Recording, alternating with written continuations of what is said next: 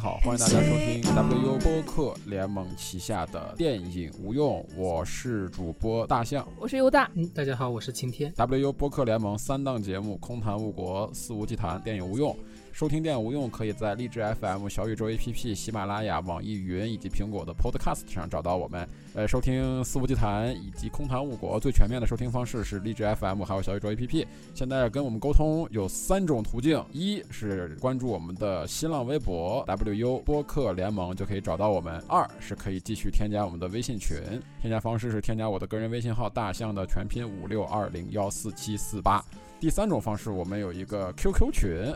是可以在 QQ 里边添加二九二零零二零四，就可以找到我们的 QQ 群。现在是这三种方式能够跟我们互动。呃，然后今天这期节目看到标题大家都知道啊，要聊的这是万马才旦导演在二零二零年的这个新作《气球》。然后这个这个作品前两天我在我的这个微博的这个关注列表里面又一次刷出来了，是喜迎《气球》票房突破六百万。当时看到那张图片。我我甚至有一些想哭，嗯，我就说什么时候就是我们常见的都是啊庆祝过亿啊发个图这个六百万，然后那张图片画的特别那种儿童简笔画，哎呀，顺便感觉有些感慨，哎，由大主播来做一下这个气球这个电影的介绍吧。啊，好的，呃，现在还是维持在六百多万啊，那个今天特地查了一下。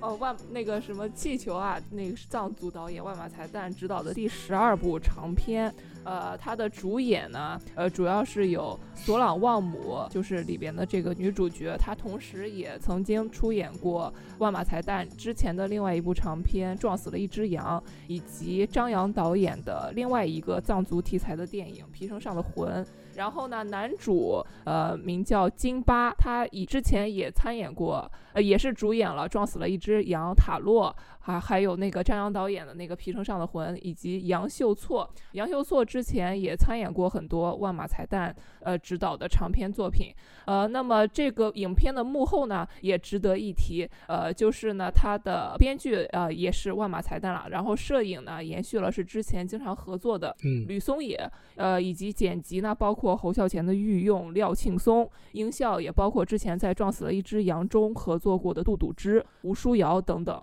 然后呢，这个影片当时还特地提及了感谢王家卫，因为因为在那个撞死了一只羊，当时挂的王家卫也是监制嘛，就是很多这个影片的幕后呢，有很多跟撞死了一只羊的那个幕后呢，有很多是呃那个继续沿用的。然后这部影片呢是十一月二十号上映的，呃，上日的首日的排片呢占比是百分之二点四，然后呢最后后来过了两天，当周的周周六周日就跌到了百分之一。然后截止到我们录音的今天，就是十二月八号，《气球》的总票房是六百三十九万。然后，但是这个就是有一个现象特别特别有意思，就是在这个公映之前，《气球》呢在国内外的奖项的提名上是非常非常瞩目的，包括很多的那个片展啊、影展啊进争相邀约，包括呃七十六届的威尼斯电影节。呃呃，四十四届的那个多伦多电影节，还有釜山电影节啊，东京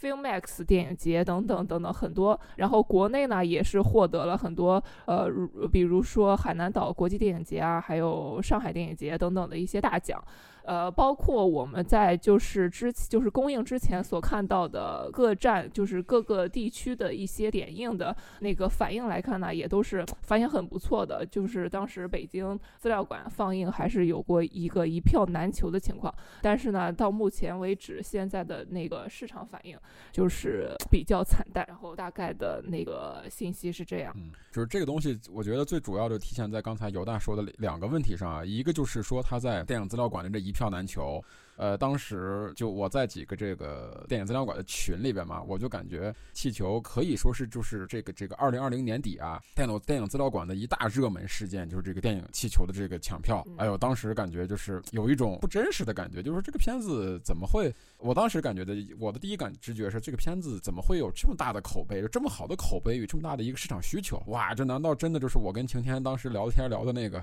就是因为这个片荒嘛，因为它气球上映那段时间是货真。驾驶的片荒，就那十一月份这十一月份之前的这段时间没有什么片子，就你几乎找不到一个拿得出手的片子，就是一个除暴，可能就是这个这个大家把它都当做这个。当季的一个最大的热门了，你可想而知，没有其他的了。然后当时觉得说，哎呦，这个气球这次是不是，呃，你别不不说票房会爆吧，它起码会卖的会好一点。啊没想到，立马跟着下一个，再看到气球在这个社交媒体上呀或者哪儿的登上这个新闻，就是万马才旦导演痛斥这个排片，痛斥这个排片排的实在太少了，这个事就感觉非常两极，就感觉这个东西对比的太特别特别的强烈。所以说，呃，我当时去看气球的时候，也是抱着这么一个一个一个一个疑惑吧，就这个片子到。到底是一个什么样的作品？为什么它的排片要这么少？后来其实，呃，我我们就直直接顺延到聊这个总体感受啊。呃，我选择看气球，首先我要说的是，我在一个呃，就在呼和浩特，它都算是一个很算是一个二环以外的一个很偏僻的一个电影院。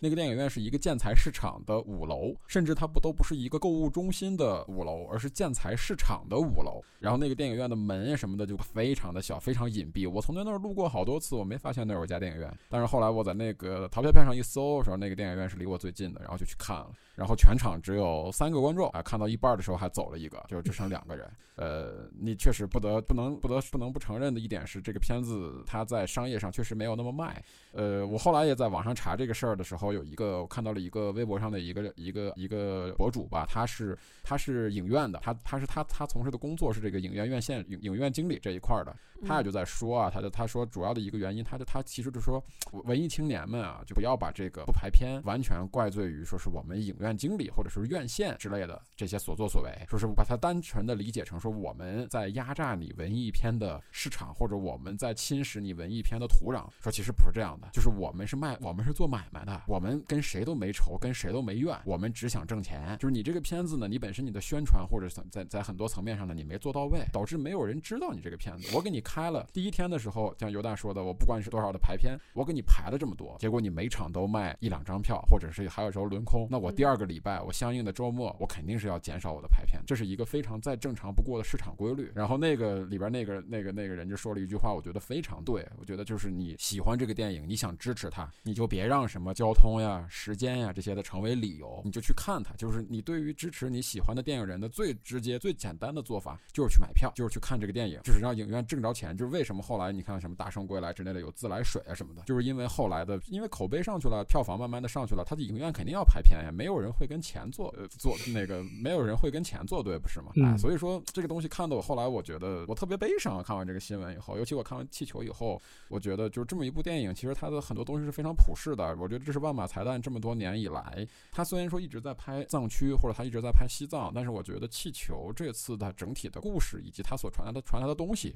是更具有普适性的，是更容易被大众所接受的。我觉得也正是这个原因，所以这次气球没有走一连放映，而是走的是全国全中国那个商业院。线放映，它并不是一部一联的，它并不是说是一部登陆一联的电影，哎，所以说我觉得就是他做好了这些准备，但是观众没做好准备，或者说宣传没做好准备。万马才旦他做好准备了，但是他其他的那些他的团队并没有做好相应的准备。就其实过了这么多年，我觉得中国的文艺片或者说这种小众的文艺电影最成功的一次市场营销，你不得不承认就是《地球最后的夜晚》，没有第二部了。对，这是你。你不能说他如何如何，起码他卖票，对吧？对于宣发团队来说，我觉得什么是成功？卖票就是成功。你哪怕说是就当时，所以说什么闪光少女那个拍什么跪下的那个海报什么的，我觉得只要你卖票，你能就是商业社会就是这样的嘛。你作为营销团队，你就是要卖票，只要你能把票卖了，你只要不违法都是 OK 的，只要在这个商业规律之内都是 OK 的。但是很遗憾，就是万马才旦这次的气球团队，他们在营销这块并没有做得非常好，所以导致出现这种情况。呃，然后我还是希望，可能这期节目上上上上线的时候，大家。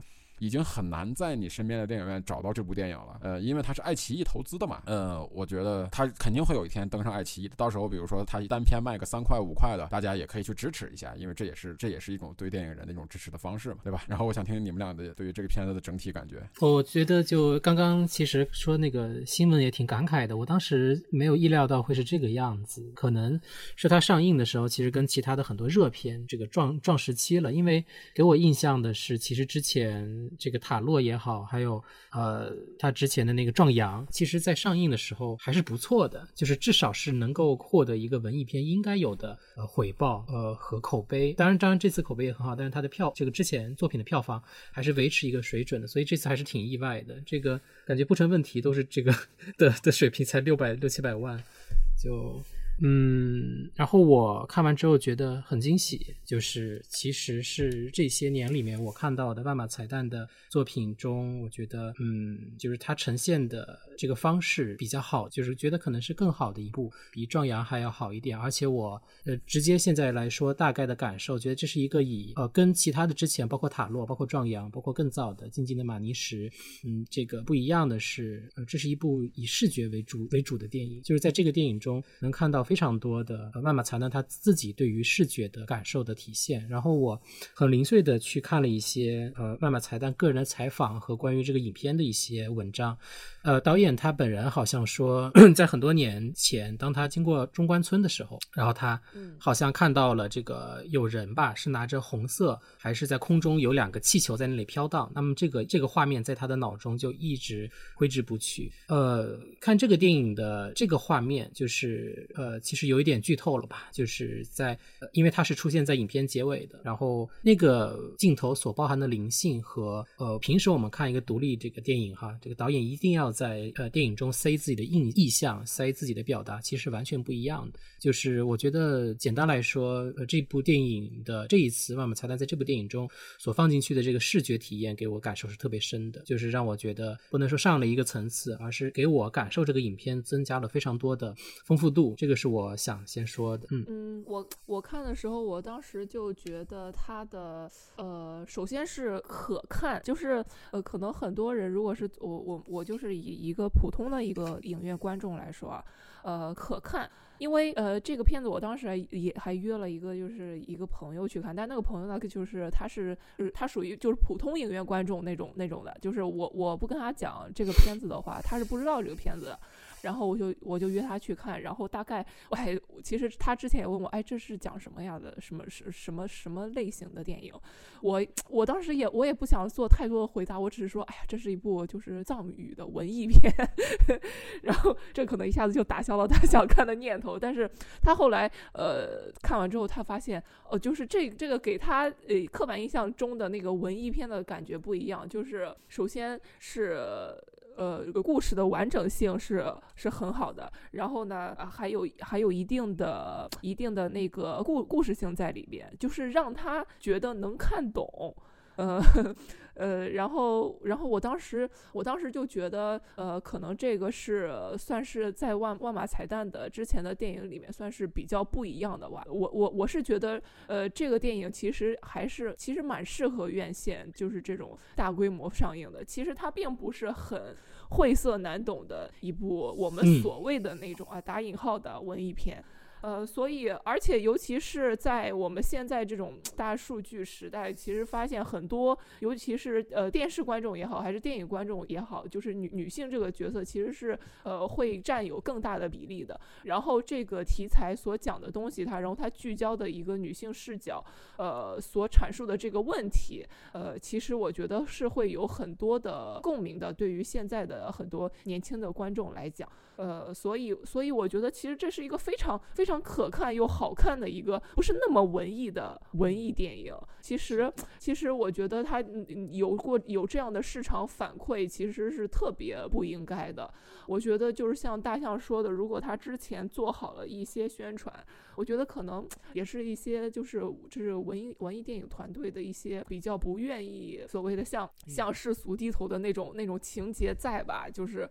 呃，所以可能这个宣传做的不是很到位。其实像我们我们我们能够接受到这个地球的这个这个影片的这个信息，连我们这种比较喜欢看电影的，其实说白了都不是很多。所以我觉得还蛮可惜的，就是这么一个好的题材，然后拍了又特别的。呃呃，特别的呃，特别的完整又好看，然后但是却没有收获一个很好的市场反馈，我觉得 非常遗憾，主要是。嗯，在中国好电影不卖座嘛，只有烂垃圾才会卖大钱，这是这是我们的市场规律，对我们要认可。呃，那我觉得看来我们三个都是以正面的态度为主。那我们就这样吧，我们先来聊聊问题吧，来聊聊问题跟小缺点，然后回头我们还是呃主夸，然后夸的时候这再聊一聊其他的一些延展的环节。呃，谁来呢？谁先开始聊呢？嗯，缺点先从缺点开始，很难很难找，感觉。哦，是吗？这这片子已经完美到这种程度了？不是，就是就是，其实我我很我很难思考，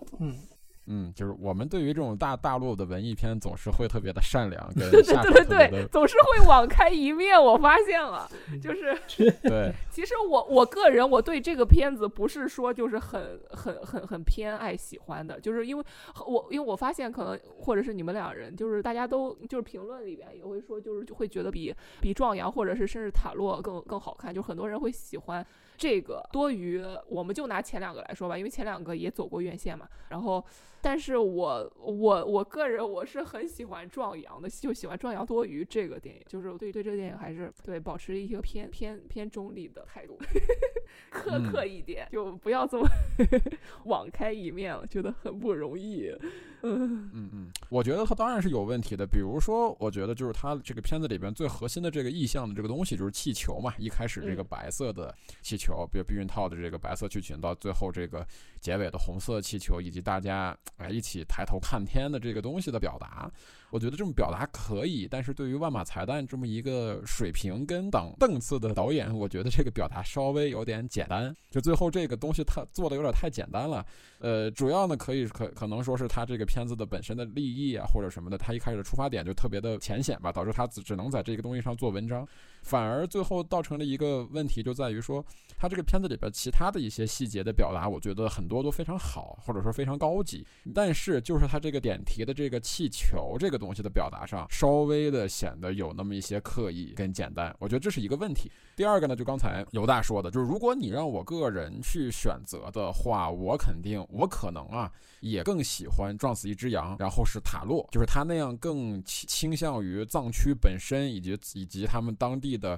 更 local 的、更更更当地属性的一些文化以及一些人人情世故的表现。我觉得那个是更万马才旦的东西。呃，但是气球呢，我觉得他在这里边，他为了他，我不能说他是为了迎合大众吧，就是他他其实是给自己的这种藏区的属性找到了一个普世里边的一个落脚点。但是这个呢，必肯定的会在很大的一定程度上呢，是削弱他的。个人艺术表达的，就是他，哎，你得你得总得把这个故事讲明白，对吧？主线、副线、一些支线人物、一些配角的他每人的那个来来来龙去脉，大概其都要说一下啊，导致他啊，这是我觉得之前的万马彩蛋的片子，呃，为什么这么多年能火，一这么多年一直口碑不错呢？我觉得他是一个很注重于个人表达的一个导演，哎，就是他并不是说他虽然说是表，他虽然说是把藏族以及藏区的东西作为他的一种元素，但是他的片子其实深深的扎根在这种元素里，就是其实我们回过头来看的话，其实这两。年这个概念不太多见了，就是其其实前几年每个省呀或者自治区都有这个自己的电影制片厂。当时呢，万马彩蛋只不过是西藏的一个哎少数民族导演。我们当时有 CCTV 六那个年代的时候，人们总会总总爱说这个少数民族导演这个事儿，这个事儿。比就比如就就好像是你每个少数民族你都必须有这么一两个拿得出手的导演呀、歌手呀这些人，对吧？当时还有很多这种蒙古族导演，哎，一介绍就说这是我们的蒙古族导演。嗯，就是当时我我当时还还小嘛，但是我觉得这个概念特别扯。就是导演就是导演，你蒙古族导演跟他们汉族导演跟藏族导演不应该有什么区别？你不能说是藏族导演拍个烂片他就是烂片，蒙古族导演拍个烂片啊，他因为是蒙古族，我们就这，我觉得这有点种族歧视，你明白吧？就是为什么后来这么多年以后，我们所谓说之前那些什么蒙古族导演，那些被藏族导演、被那些电影制片厂养活的这些导演，慢慢的我们消失不见了呢？就他们整个被我们的审美，包括被商业体系所完全淘汰掉了，就是因为他们表达的那种东西，哎呦，我要表达这种的，呃，少数民族在新时代的一些改变、融合、矛盾跟焦虑如何如何，最后要怎么着走向一个大团圆。但是我觉得万马才旦之前最大的优点在于他不这样，嗯，就是他拍藏区，拍他拍藏族，不是因为他是一个藏族人。而是因为他对他他是藏族人的前提下，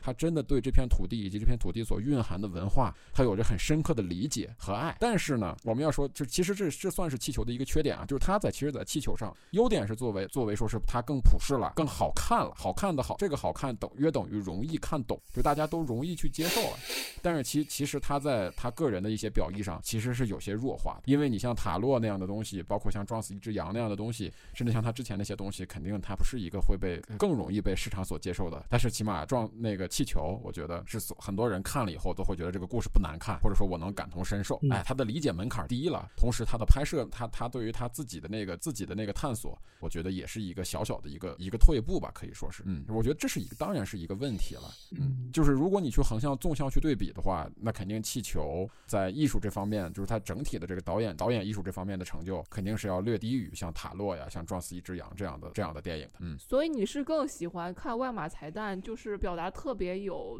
藏族象征性的那些东西吗？对，我觉得就是包括你，你像后来我总结了一下，我看了一下我在这个看完电电影以后写的一些记下的一些东西，就是它吸引我的。其实一会儿我在谈优点的时候，你们也会发现，它吸引我的其实还是它之前那些藏区藏族本身的这种文化，以及它对于它用电影的手法来描绘这种文化那种独特的魅力是吸引我的。它反而是它里边那些，哎，它它里边这种普世的东西啊，比如说是女性的这些啊，包包括像是什么我的身体我做主这些东西啊，我能理解到，但是也就仅仅限于此了，我没有更深的那种的对于他的一些呃感触。嗯，我我我可以就是谈一谈对他刚刚我想到的一点这个缺点吧。就是其实我挺认同他的这个视觉上的表达的，但是嗯，就是有一些有一些时候，其实我我我有点 get 不到这个导演他想通过一些插入镜头想表达什么。比如说我印象特别深刻的是有一个镜头是好像是这个非常呃澄澈的湖边，然后是这个这个沙滩，然后有两个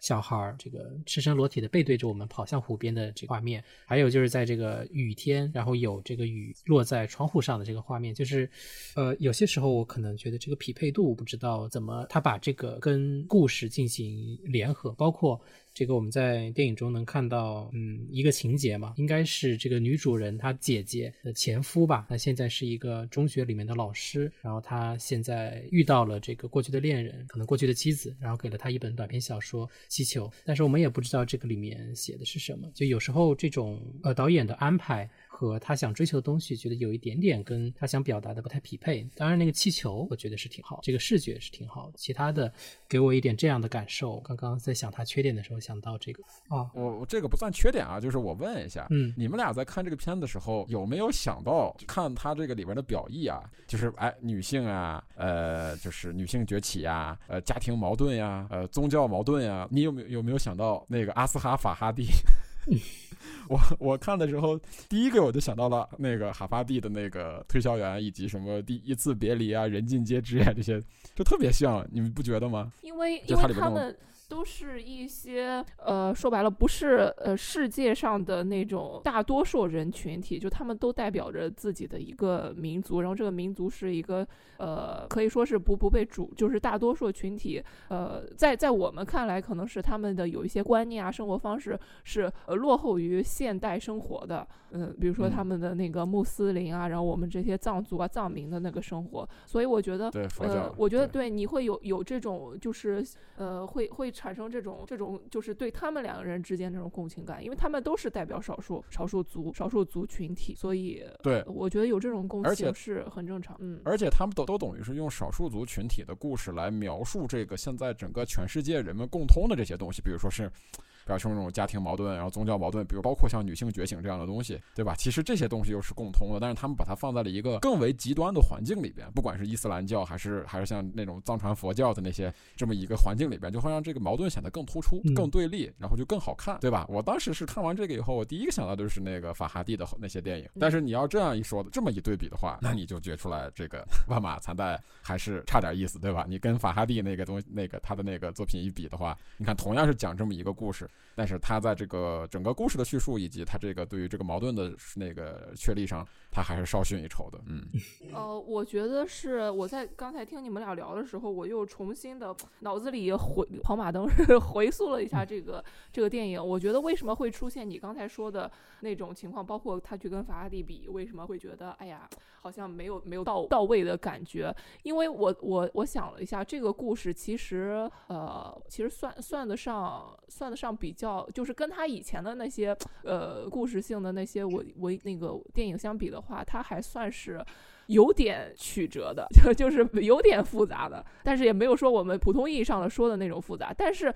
我想了一下，他的所谓的那个女性崛起，就是女性为什么要开始，呃，女主为什么说要开始，我我我我我不想要这个孩子了，我我决定我来决定。我的呃，他的是他的那个命运的时候，呃，这个转折点在哪？这个转折点一直都是出现在那个呃县呃那个村儿村儿医院的医生的身上。也就是说，就是其实是一个现代医学的东西来影响了他，来影响了这个女性的思维、女性的思女女性的思想。但是它跟那个就是就是这样，你会觉得，呃，觉得这个转变其实是很薄弱的，就是一个呃现代医学的一个科学性的东西。然后呃，医生的几句话、几次拜访，三下五除二的就就把你给说服了的感觉。因为这个其实是一个思想观念上很大的转变，尤其是他们呃对于他们信仰佛教的藏民来讲话。所以就是，就感觉那感觉好像是在说，其实，在科学面前，这个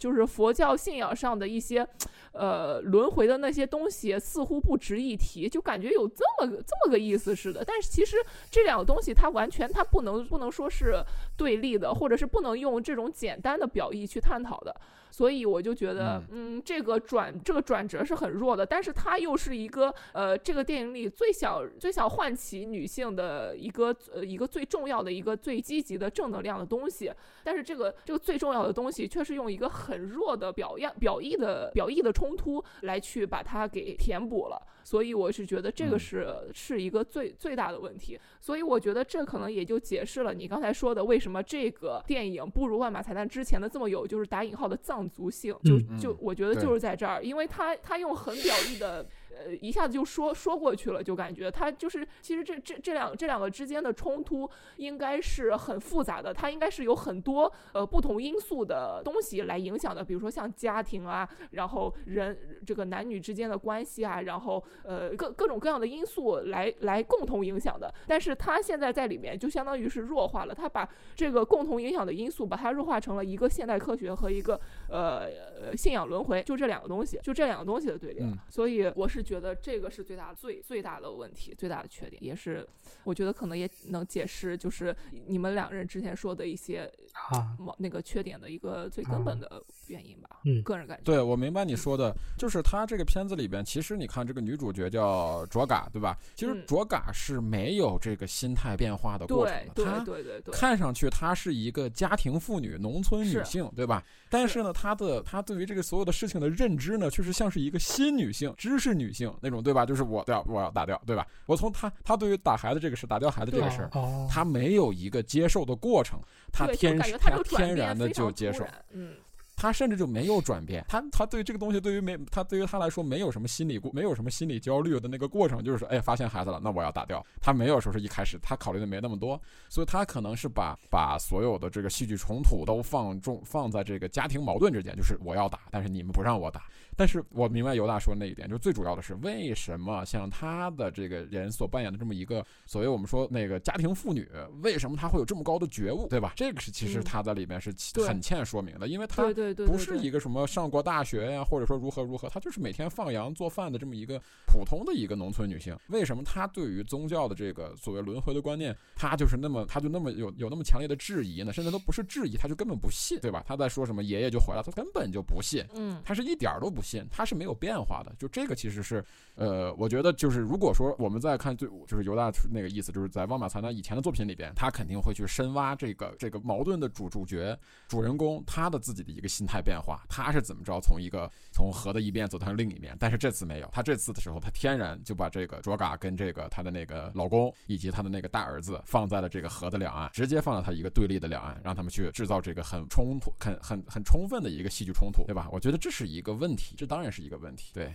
因为你你甚至都没给这个人加什么来来由嘛，他就是一个农村妇女，然后就是因为去过两趟卫生站，跟那个小医生聊过两次，然后看见过两次那些什么优生优育的标语，呃，他不应该具备这么大 这么大的这个觉思想到思想觉悟，对吧？嗯，对你你贫穷，家里家里的贫穷只能作为一个因素，但是我觉得主要的一个，其实嗯他的是怎么转变的，其实在这个片子里边并没有展现，这个是比较可惜的，我觉得是一个确实是一个比较可惜的点。嗯，对，而且我觉得其实是最重要的一个这个这个过过程没有，而且感觉就是你看这个片名《气球》，然后他在呃电电影中有很多呃意象的东西，就是来来表示，比如说这个一个避孕套啊，然后有一个这个避孕套，然后孩子把它当成了当成了一个气球在玩儿，结果结果产生了一个就是貌似象征着女性身体里一个不断变大的一个气一个气球这个样子，就是很多的这种象征性的东西，它是呃它它是运用到的，然后呢就是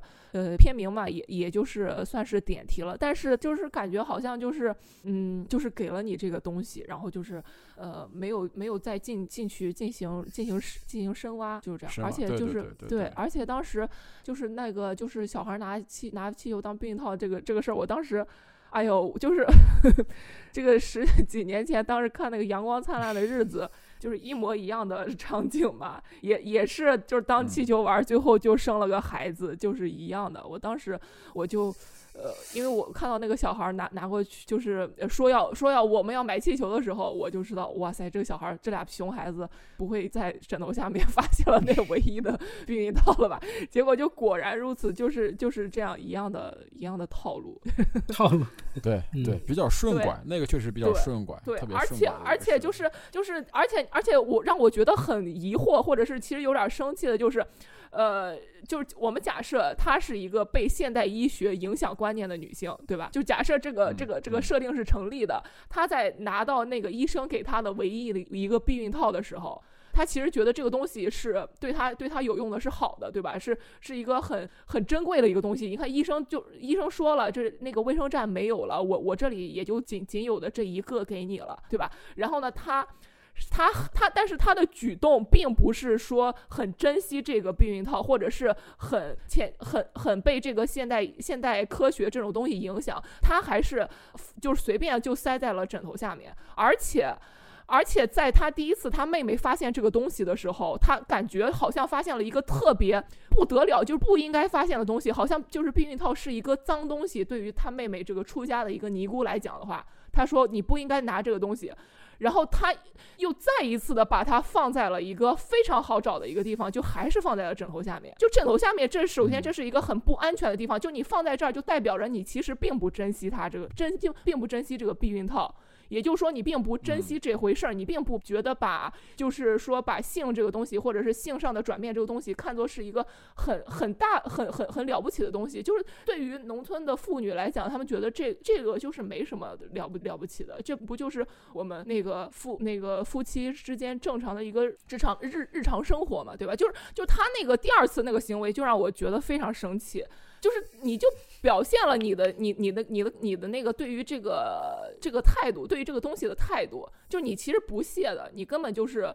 你不 care 这个东西，所以导致了为什么他那个儿子他后来肯定一找就找到了这这俩皮孩子，对吧？所以就才会有了这个东西。嗯我觉得就就是他第二次在塞枕头里面的时候，我当时就觉得这这这这。这他到后来怎么转变啊？他就是靠着他纯粹就是靠着医生的那三下五除二那两句话就转变了。你看他之前的那些动作，他的那些行为逻辑，完全他是不 care 这些东西的。嗯，嗯所以我就觉得很很薄弱，就很不成立。我感觉这好像就是一个，这是这应该放在就是嗯，我们提倡计划生育的时候的优生优育的片子。我觉得是一个优生优育的宣传片儿，这不是一个什么嗯，在我们。所其实现在我们已经开放二胎的情况下来来应该 放的这种片子，怪不得 影片的那个 排片率这么低，只有百分之一。影影影院经理一看，哇塞，出大事儿了！这他妈这这说的是优生优育、节生节育啊，这不行，不符合国策，这不符合我们现在的国策啊，这不符合我们现在的趋势政策啊！你都节生节育了，哪还有韭菜给你割啊，对吧？所以赶紧的下调这个排片率。好了好了，这让我不能再聊觉得很了啊，对，很 不能再聊缺点了不能再聊缺点了啊，马上就要从七分聊到一分了，不能再聊。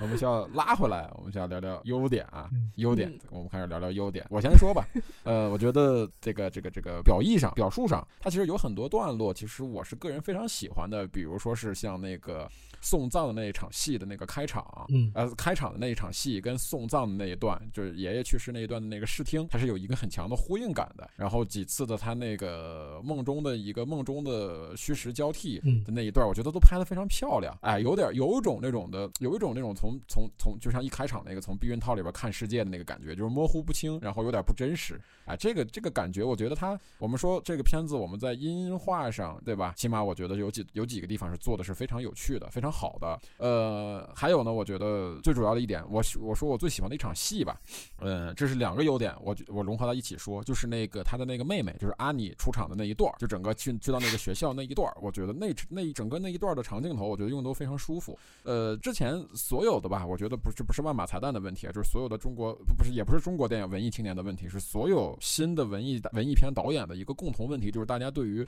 长镜头都有一种特别的崇拜，就是我特别想用长镜头，我一定要用长镜头，就是长镜头是我，对吧？你 你漫威他妈的一场戏几万个镜头，几千几万个镜头，我一场戏二十八个镜头，我靠，太文艺了，对，这文艺文艺到到爆炸，对吧？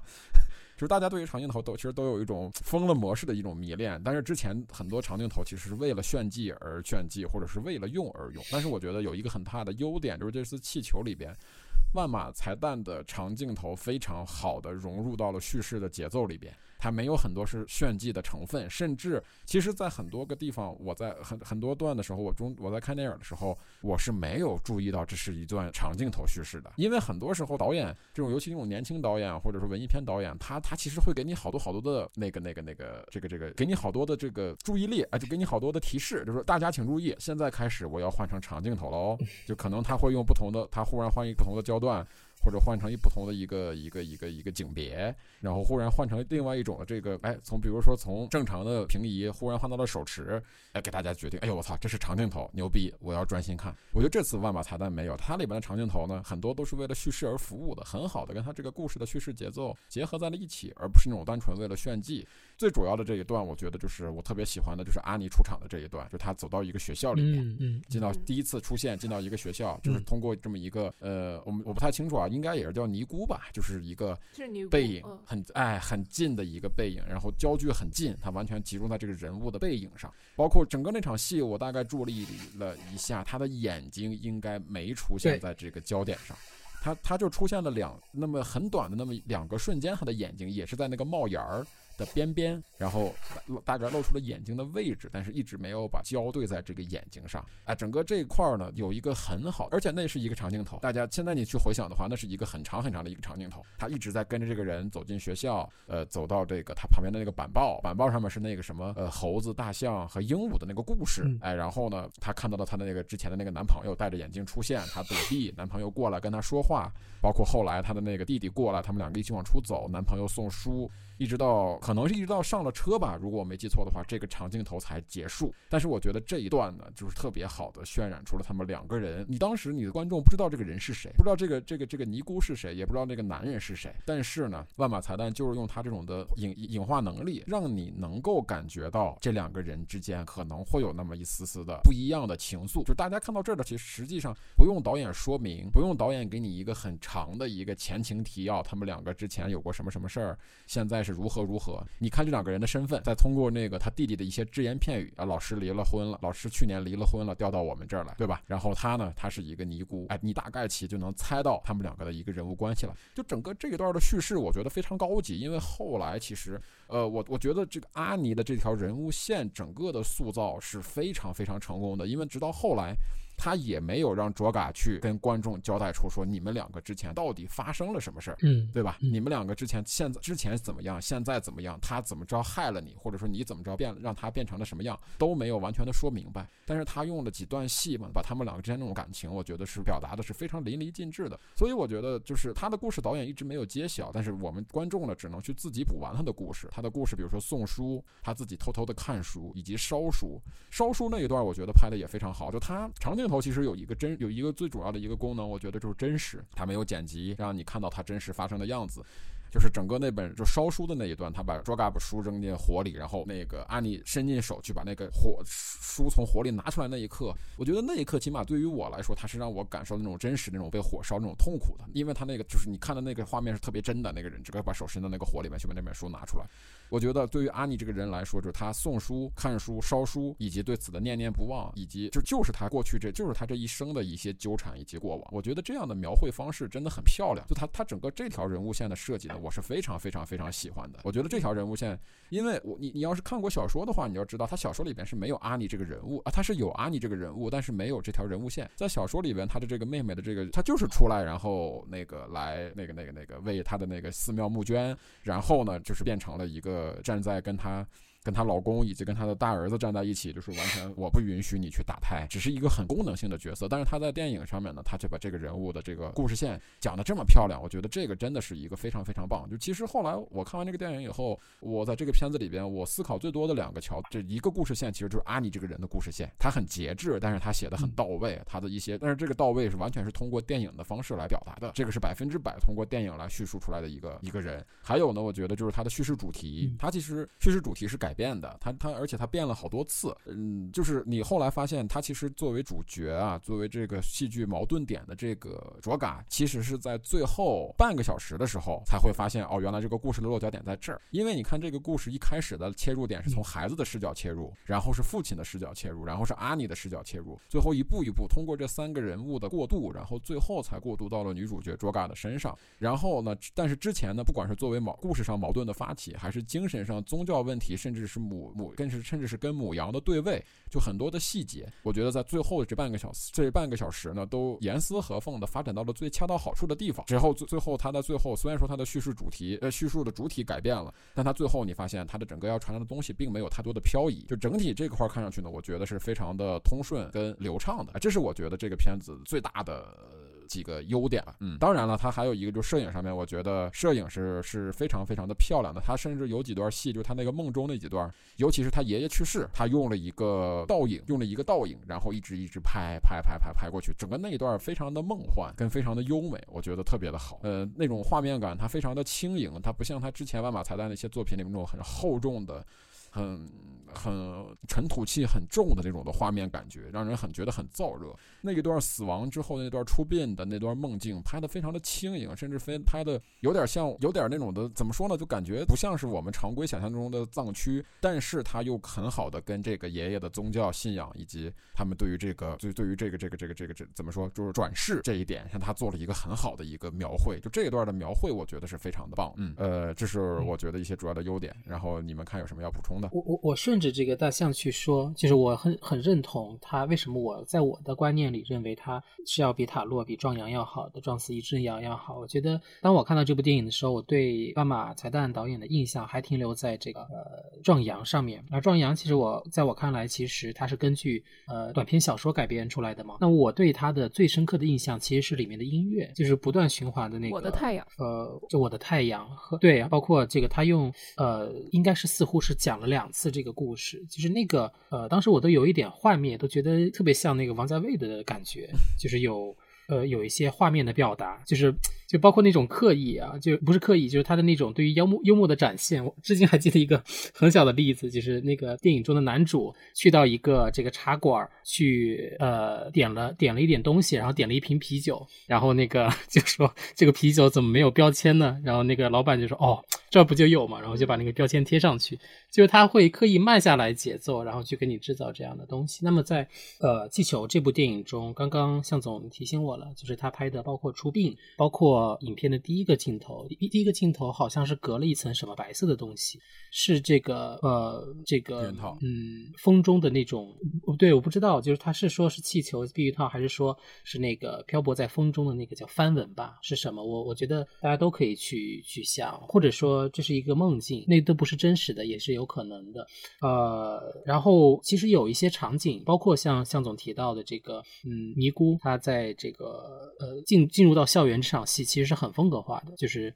她不去表现她的眼睛，然后呃用非常近的镜头在跟保演员保持非常近的距离距离去表现她的这种内心的慌张感。还有一个镜头是这个给这个自己家的羊去做这个药浴，然后他又把这个情节跟这个吵架，然后我也有没有我们也能在这场戏中发现那个塔洛的主演出现，然后呃去做一个结合。这些我觉得呃，就是我想说的是，这些场景感其实嗯，在万马彩蛋这里做的越来越成熟，这个是嗯，我觉得想补充的一点吧。嗯呃，我觉得刚才大象说的那个就是妹妹的那个线，其实其实是很很完整的。这这让我又想到了，就是相对比她的那个姐姐，就觉得就是感觉，首先他妹妹还就是哎呀，就是各种各种人物动机啊什么的都不太成立，反而妹妹是一个很很大的亮点，然后也很完整的故事线，然后呃寥寥几笔就能够把那个来龙去脉说清楚了那种感觉，就感觉妹妹这条线就有种大师的感觉，大师风范。对然后姐姐这条线就是对对对对呃是是是二流二三流导演的那种那种感觉，就为啥就是这么 remix 嘛，就是。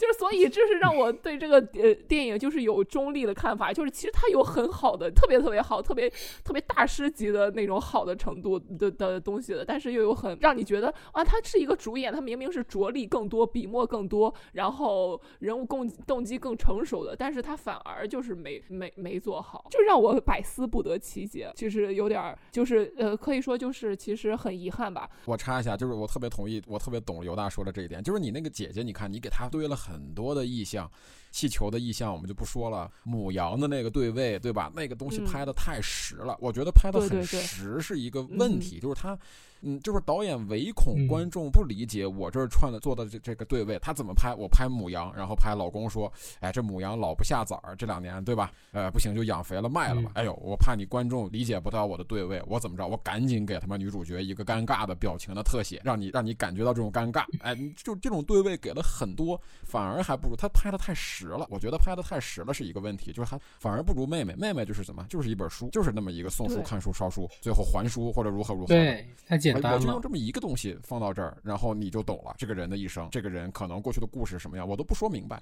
姐姐说的太明白了，姐姐嗯姐姐嗯很多东西都说的都说的唯恐大家不理解，说的太明白了。哎呦，我我给你不行，我给你上个环儿吧。哎呦，上环儿我怕丢人，哎，那我气那个避孕套你给我什么让孩子玩了，如何如何的，对吧？哎，我老公最近这两天就是特别那个什么，特别亢奋，如何如何，他很多东西都说的太实了。我觉得说的太实不一件事，不一定是一件好事儿，对吧？对对，而且而且就是，呃，妹妹的她的那个那个人物呃人物的那个曾经的过去的一个最重大的转折也，也在她的身份上体现出来了。就是她可能就是她受过一个非常大的情伤，然后导致她就是看开了，然后她现在成了成了一个尼姑，就是这这是一个感情的一个就是动机上的一个一个转变的点，就是这是你可以理解的。然后姐然后姐姐这个转变就是、呃、在哪里？为什么？就是 就是怎么回事？就是就是就就就啥也没说清楚，然后就就最后就稀里糊涂的，就是呃，你你也不看看咱家这情况什么的，肯定养不起了什么的。那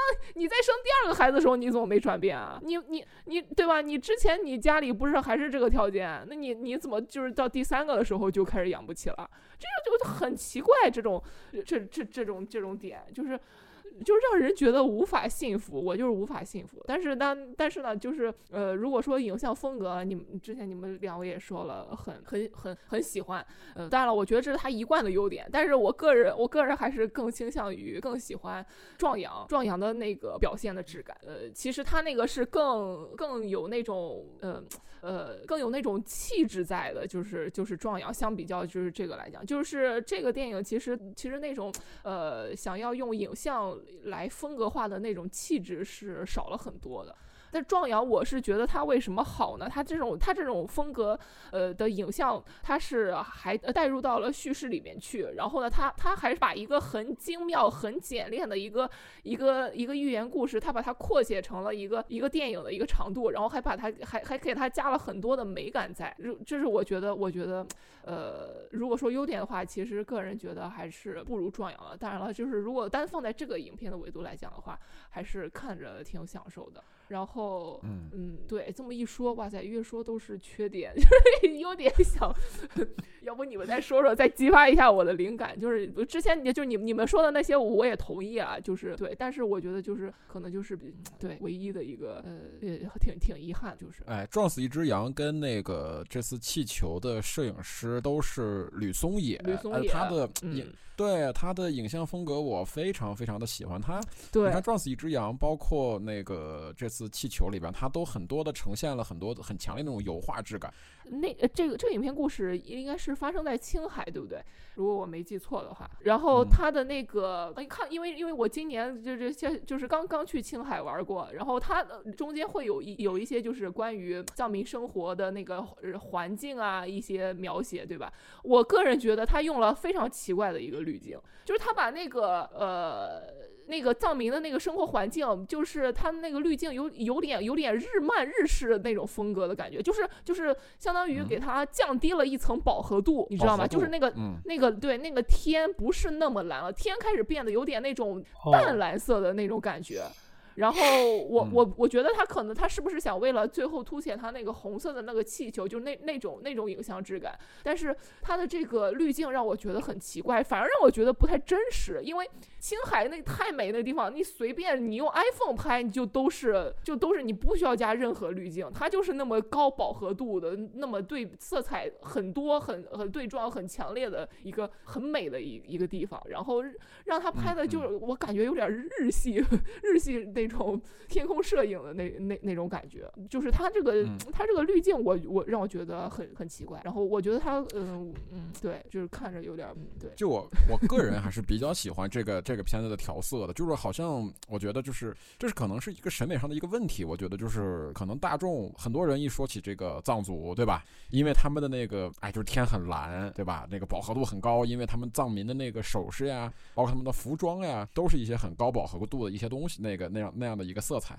然后这次呢，我觉得他这次的这个低饱和度呢，我个人还是能接受的。然后我最喜欢的是这个片子里边好多的室内戏，比如说卓嘎跟那个那个那个那个阿尼的时候，有几场那个在屋里边的一些对话的时候，就是非常低的那个照度，就是你看他那个灯用的非常少，然后大片的面积，荧幕上大面积是处于处于一个暗黑暗状态中，但是只有那么两几盏灯打量那个人物的脸上那个样子，我觉得非常好。然后甚至是前两天前段时那个前段时间我重新回头看那个撞死一只羊的时候，其实也有他的这个片吕吕松叶的这个片子里边拍了很多那个那个那个那个很多的那个画面，就非常具有那种特别厚重的油画质感。但是同同时呢，他的这个片子里边又有一些画面呢是呈现出非常粗糙的那种的纪实风格的那种质感，就是他这种两种风格的融合，我觉得做的非常的舒服啊。这个摄影师我觉得是可以日后可以着重关注一下的，我真的挺非挺喜欢他的摄影风格的，嗯。嗯，那我刚才又突然想到一个，就是这个嗯影像风格，就是呃有有一个很重要的点，就是这个地这个故事发生的时间。第一个那个嗯克隆小孩出来，这是什么时间背景？所以就是嗯我觉得他用那个滤镜，他可能想展现就是那是几十年，八十年代吧，还是嗯九十年代？就反正不肯定不是现在了。哦对，九十年代、嗯就是还用那个电话电话的那那个时候的那那种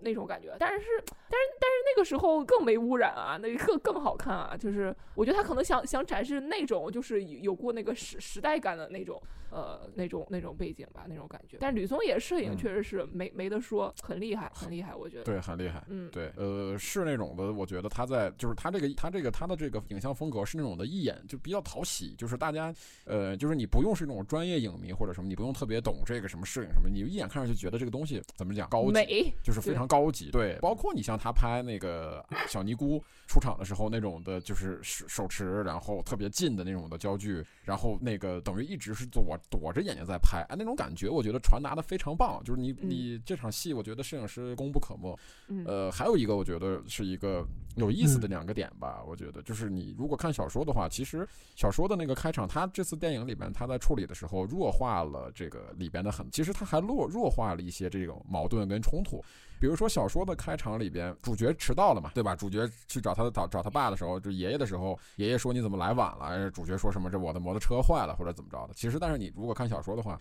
其实小说里边主角迟到的原因，就是因为他在跟他老婆在家行房的时候，他没找着避孕套，然后等于是那一次行房，然后导致了他们后来的这个所有的这个矛盾。但是他这次作品等于把这个东西往后处理，处理成后面的这一次避孕套的丢失。然后呢，还有一个我个人觉得是可能是是不是不也不知道是不是我多想了，就是它里边这个关于轮回这个事儿，他轮回的就是大儿子身上有一颗不断长大的痣，这个东西，这个痣我觉得是蛮有意思的，就是他在这个片子里边，你可以把它理解为这种传统思想或者说这种宗教思想的一个。种子就是他无法去拔，他没法把它拔掉，只能顺从。而且他把这个东西呢，也当做是他在这个家庭生活中的一个勋章一样，就是因为这是奶奶的东西，这是奶奶轮回的一个证据。但是我觉得他是不是在潜意识里边呢？他又有那种希望，就是能够完全作为自己，而不作为任何人的转世而活呢？因为他的这个片子里边那第一段梦境的时候，是他的弟弟光着屁股的弟弟，然后在梦里边摘掉了他这两这颗痣，对吧？因为其实你看，他是一个上过学的，他是一个上学的人，就是他学校里边的先进文化。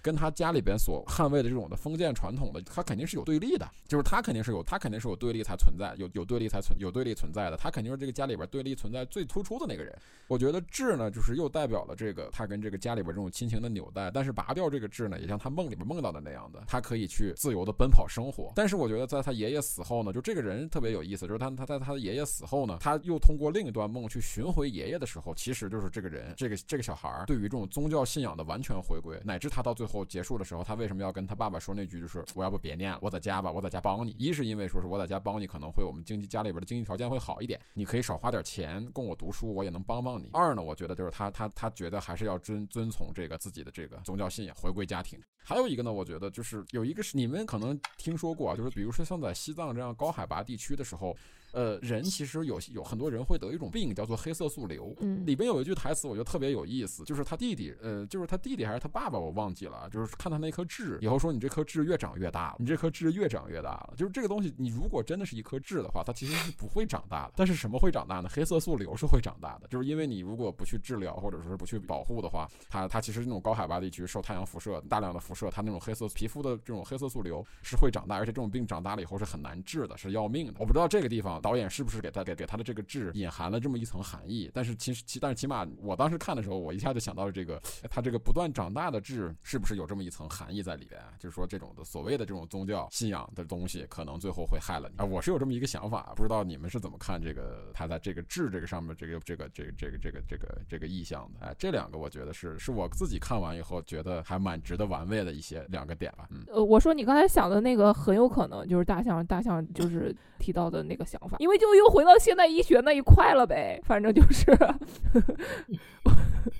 我瞎说的，但是呃，痣会不会就是从就是咱往细了抠的话，其实痣会随着年龄的这个增长会长大一点，但是他不知道，就是我不知道他以前是多大，但是他尤其是他这种青春期小孩儿，他他是会随着年龄长大会长大一点的，但是可能会就是比如说长大一小圈儿，就就就就可能最多这么大，他那个本来是很小很小，然后长到他现在发展的那这么大的话，那有可能是像你说的那个。对，因为你看他那个片子里边拍。的时候，他那个痣是很大的一片儿，然后对，是很大。里面有一个给了他一个，给了他一，给了他一个特写嘛，他有一个摘下来那么一个动作，然后跑掉那么一个动作。对，所以你看到那一块，我觉得这好像我我说这应该是黑色素瘤吧？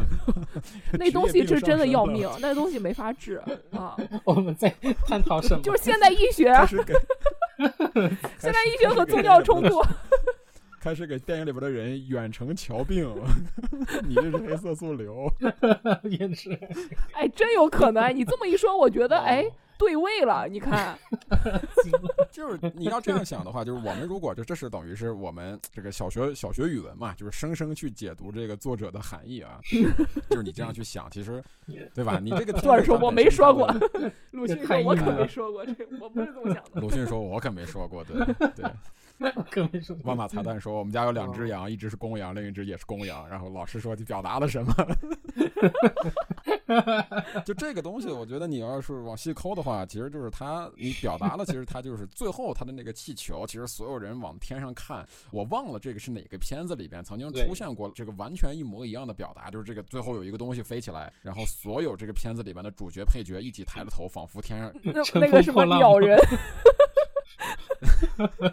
我想到乘风破浪，不好意思，就最后唱那个歌嘛，然后那个车飞出去，鸟人不也是？对对对，你想对对对对对，是的，是的，是的，是的，对对对，就最后那个沈腾的那个车飞出去，对吧？然后惊了，对不起，没看过乘风乘风破浪。对，我为什么会和看过乘风破浪的人在一起录节目？我的天哪！天哪！我们这个节目本来是要夸万马彩蛋，最后把万马彩蛋拉到了这个地步，我天哪！对对对对对，确实是那个意向。今天确实说的一点问题没有。对，我惊了！你们为什么会看过乘风破浪？哦，那部电影最后就是沈沈腾开着车冲冲破的那个悬崖嘛。然后那首歌响起的时候，就所有的，包括他他他他他在北京还是在上海的那些那什么驾校教练一起抬着头看，就是完全是一模一样。所以为什么我说？我靠！我觉得万马才的老师不会想让你想到乘风破浪的吧？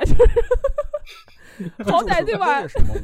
但是没有办法，我想到的就是咬人嘛。那首歌叫《奉献》，咬人不也是飞上飞上天了？所有人都看着他。没有，鸟人最后只有他女儿抬头看，只有他哦，对，是只有他女儿，只有他女儿抬头看，别人没有抬头看。但是乘风破浪最后对，所以就是我说为什么这个红色气球这个表意，我觉得有点简单的点就在于这儿，就是他这个东西，你最后给他做了一个所谓的这种觉醒，对吧？大众的一个觉醒，对于宗教什么的，他仿佛大家大家因为这这个气球醒过来了，如何如何的开始想了很多事儿。就是你这个里边，他是不是在在在在在写这些关于宗教呀或者什么的？我觉得这次这个气球的一个问题一个点就在于说，你可以把它理解，就是对于跟塔洛塔洛是非常出世的，然后撞死一只羊是非常具有预言性的。然后这次的气球呢，我觉得非常普世，普世呢就是很容易被大家所接受跟理解。所以大家从接受理解呢，就要用大家所接能够接受理解并从感同身受的表达方式。那最后这个他大家抬头，就是当时北京有一个叫世贸天阶的地方，他当年有一个就是他的那个他的那个顶棚上装了一个那种屏电子屏幕，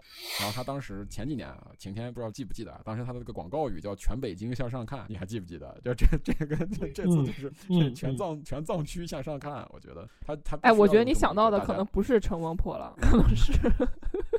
可能是复联四，就灭霸来了，全世界都向上看。嗯，不能不能再那个什么了啊，不能再了，对对对。对，我们但是还还是话话说回来啊，聊点艺术艺术呀，就是一点都不 cinema。你去回头，你你你你去回头去看的话，我觉得就是气球跟塔洛以及跟撞撞死一只羊相比的话，它它的确是更容易被大众所接受的。就是就是如果说我们老老老在说这个话嘛，就是如果你要给大众给给一个非影迷来推荐一部万马彩蛋的电影，那我可能现在就目前来之，我的首选推荐是气球，我的首选推荐是气球。我觉得它这个片子起码是在。他所了解的这个所感，他他所理解的商业或者说是大众的这个欣赏上，以及他的一些艺术化的表达上，是做到了一个最好的一个一个一个一个中和吧。虽然说我们刚才吐槽了这么多，可能这个现在我说这个话没有任何的公信力，但是我确实这么理解的。就是你如果给一个非影迷去推荐塔洛，或者是推荐撞死一只羊，这个门槛我觉得是稍微有些高的，对吧？然后这这么，然后之前我觉得万马彩蛋之前的作品，比如说像塔洛，塔洛是一个非常，嗯，他可以说塔洛跟撞死一只羊跟跟我们的生活是有很长的、很大的距离的。我觉得万马彩蛋所代表的这些导演，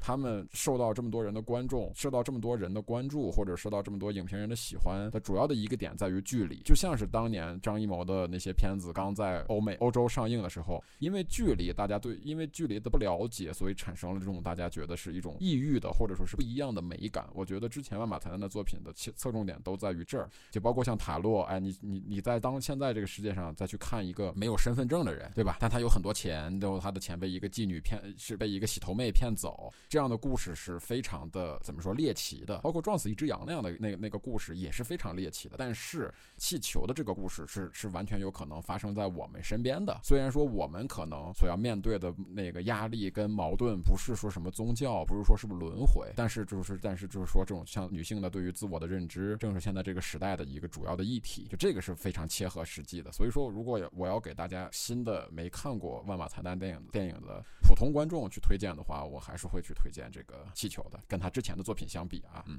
而且呢，你要说说到刚才提到的那个那个那个那个呃，这个藏藏藏族系的这种影片，我觉得万马彩蛋为什么它还是比较厉害的呢？就是前几年啊，二零一六年的时候有一部电影叫做《皮绳上的魂》啊，导演呢也是我们中国当时前几年啊首屈一指的这种的。呃，青年才俊啊，张扬导演，就是你，你去你去对比一下《皮绳上的魂》跟《万马才旦》的任何一部作品，我觉得张扬都是处于一个被吊打的状态，就是那个东西完全是就完全是不切实际的，跟虚无缥缈的，跟完全落不在实点上的，非常差的可以说是。就是从这个两这样对比的话，你还能看得出来，就为什么这么多年我们说这种大制片厂体系已经已经没落之后，万马才旦还在这么多年，他还能持续的创作，且有人愿意为他的创作买单，而且他在影迷中的口碑还不错。点就在于，我觉得他藏族并不是他的唯一或者是全部，他的他个人的艺术成就是摆在这儿的，这是众所周知的，这大家都公认的，是吧？好吧，我们这期节目聊了好多跟影片没有关系。这期节目本来一开始说的是我们，哎呦，你看这气球票房这么点儿，我们录一期节目好好夸一夸，然后了，然后艾特一下圈儿，微博上圈一下导演，对，完了发现好像不太好，不太方便，对，算了，别圈了，惭愧。哎，那那要不我就是把咱们群里就是也是挺喜欢听我们节目的一个呃那个听友的那个他的评论，非常真挚的评论念一下来结束我们这残酷的这期节目吧。好吗？就是她其实可能，呃，她是作为一个女性，可能带多代表了很多呃这个呃呃影迷的一个观点一个看法吧。就是她总体平面还是非常积极向上的。就是我们那个非常受尊敬尊敬的徐太太，她看完之后呢，她在朋友朋友朋友圈呃发了一个对于这个评价，我大概节选一下，就是她的个人感受啊，就是她说，呃，对于藏民的生活，我了解的非常少，这部电影无疑提供了一个了解的渠道。我欣赏导演拍片的视角是藏民的视角，而非游客的猎奇的眼光。那映照在脏脏的玻璃窗玻璃上的蓝天白云，既刺眼又寻常。那无边的草原和雪白的羊群，镜头扫过，点到为止。这些都是这一家藏民从生下来就看到的景色。他们是不太会站在那里看风景的。导演没有利益在藏族风情，但藏民的生活和风俗习惯也表现了不少。他也没有把电影拍成风光大片，而是慢慢的揭示外来文化观念、生活方式等等给藏民生活带来的影响。当今世界传统和现代在碰撞中的慢慢融合，也在矛盾中共生，这是生活的常态。呃，气球不是一部晦涩难懂的文艺片，影片中的角色绝大部分都是。非职业演员的啊，这个不太对，他们就是确实都是职业演员。然后，呃，这也是万马才旦影片的一个特色。呃，我观影的这场，包括我有十二位观众，而我有的朋友是和两三位观众一起观影的。呃，我看了一下，气球参加了好多个电影节，还得了奖，但是市场反应过于冷了。而昨天是他在北京影院放映的最后一天，没了。最后一句非常又又又又难过了，哎呀。就很无奈，嗯，对，有那么一点伤感。我觉得就是还是那句话，我当时跟晴天聊的时候，觉得，哎呦，这疫情片荒是不是一个属于中国独立电影或者是文艺片的一个好时好时光？后来发现根本不存在他妈的什么好时光，这这个这个这个市场就是这样，这个市场我觉得已经烂透了。就对于对于真正的电影爱电爱电影的人来说，这个市场早已经烂透了。所有人都在翘首期盼着那些垃圾赶紧回到我们的电影院，对。哎，反正排片这个事儿，我们就不再不再不再不再多说了。然后徐太太的这个评论，我觉得比咱们三个人说的都要好。节目录节目 好的，节节目录到现在，觉得有点自惭形秽。为什么？真的真的，我觉得说的蛮好的。下期你们三个在北京录吧，好吧？我就我一外地人，我就不掺和了。这种唏嘘的感觉，对，虽然我们这期节目可能一开始吧，我们确实是没按台本走，哎，跟大家最后要说明一下，我们一开始确实是要夸的，大家就是聊缺点，就是有什么缺点都聊不出来。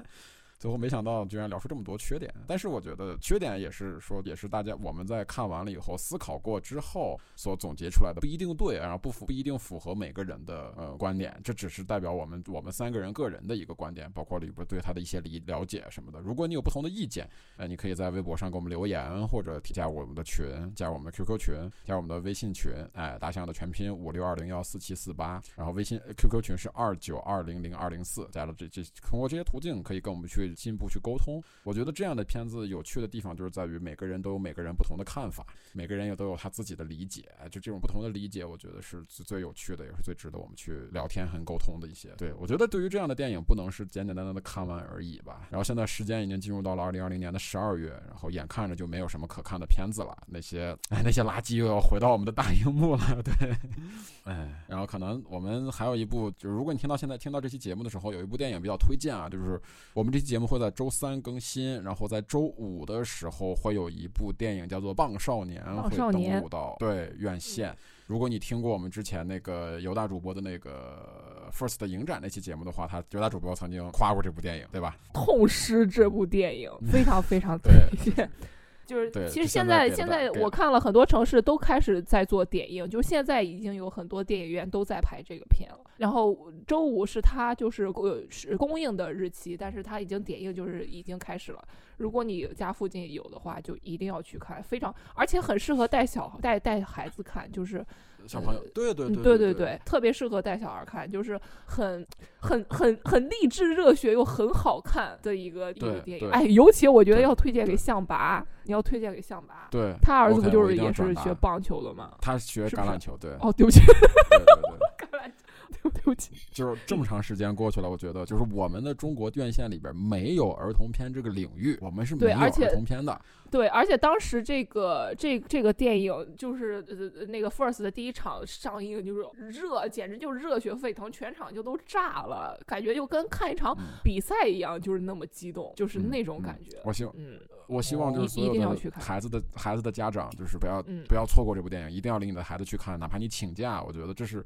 这个片子可能我看一些评论什么的，可能是会塑造你孩子的一个正向的价值观的这么一部片子，对吧？嗯我们与其你领着孩子去看《金刚川》，你为什么不领着孩子去看《棒少年》呢？对吧？对这么多年过去了，电影院上终于有一部真正适合儿童去看的电影，千万不要错过，因为。我看了一下排片，非常的可怜，甚至不如气球，甚至不如气球。就是在呼和浩特市的排片，甚至不如气球。就这个是让我非常痛心的。可能大家一看是纪录片，然后这这那那的，就体育题材，呃，先天性的就排就就把这个片排在了自己的这个观影门槛之外。我觉得千万不要，就是千万一定要给这部电影一个机会。对我希望能够大家都变成它的自来水，不要等到它下线了，然后才会有各种电影公众号上开始写那种的不痛不痒的文章，说哎，二零二零年你要为错过这部优秀的国产电影而痛而而觉得可惜。我不要干这样的事儿，对吧？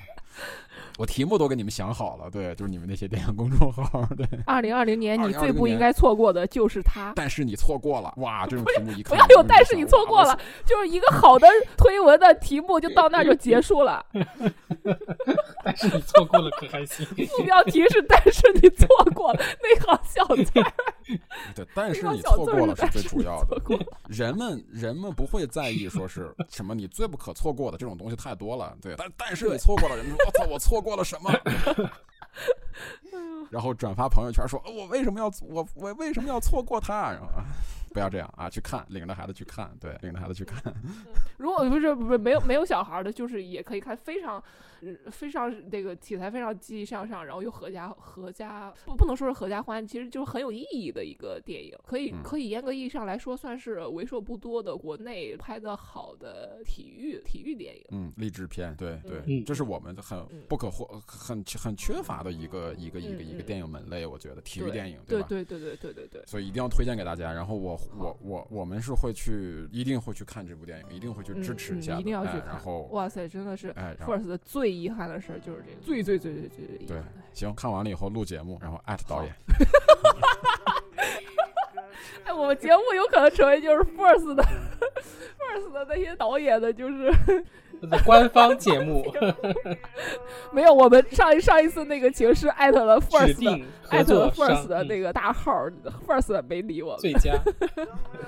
接着艾特，接着圈儿，接着艾特对互联网时代，对，就就是反正比谁不要脸呗，反正看出来了，对对对，怎么就完事儿了？也就是诺兰没微博，我跟你讲，赢了，诺兰赶紧开通一个 Nolan Official 对。艾特 Nolan Official，嗯嗯，改天诺兰开了一个抖音号，结果统一看到有几十个诺兰这样的号都是骗子，就跟那个靳东似的，靳东号。我们这一期节目怎么这么天欢，乐？太太太坏了。行吧，行吧，我觉得我们这期就到这儿吧，要不这话题岔的眼儿都没了。电影电影电影电影露出了肆无忌惮的感觉，我靠，崩溃了。行吧，我们这期节目就到这儿吧，多谢大家的收听，还请大家多多转发，多多支持我们的节目。这期我们就到这儿，大家拜拜。拜拜。嗯，大家再见。